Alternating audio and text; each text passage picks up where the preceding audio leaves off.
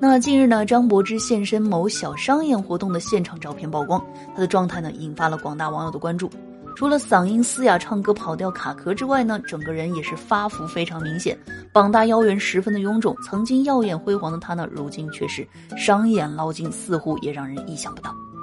那在活动当天呢，张柏芝是作为压轴出场亮相的，但是呢，也不知道是不是因为这个衣服的原因啊，使得她整个人看起来十分的臃肿。而且呢，当天演出的舞台呢，也是冷冷清清，偌大的观众席呢，只有一小部分人。但是呢，张柏芝并未受到影响，依然在舞台上卖力地演唱自己的经典曲目《心语心愿》。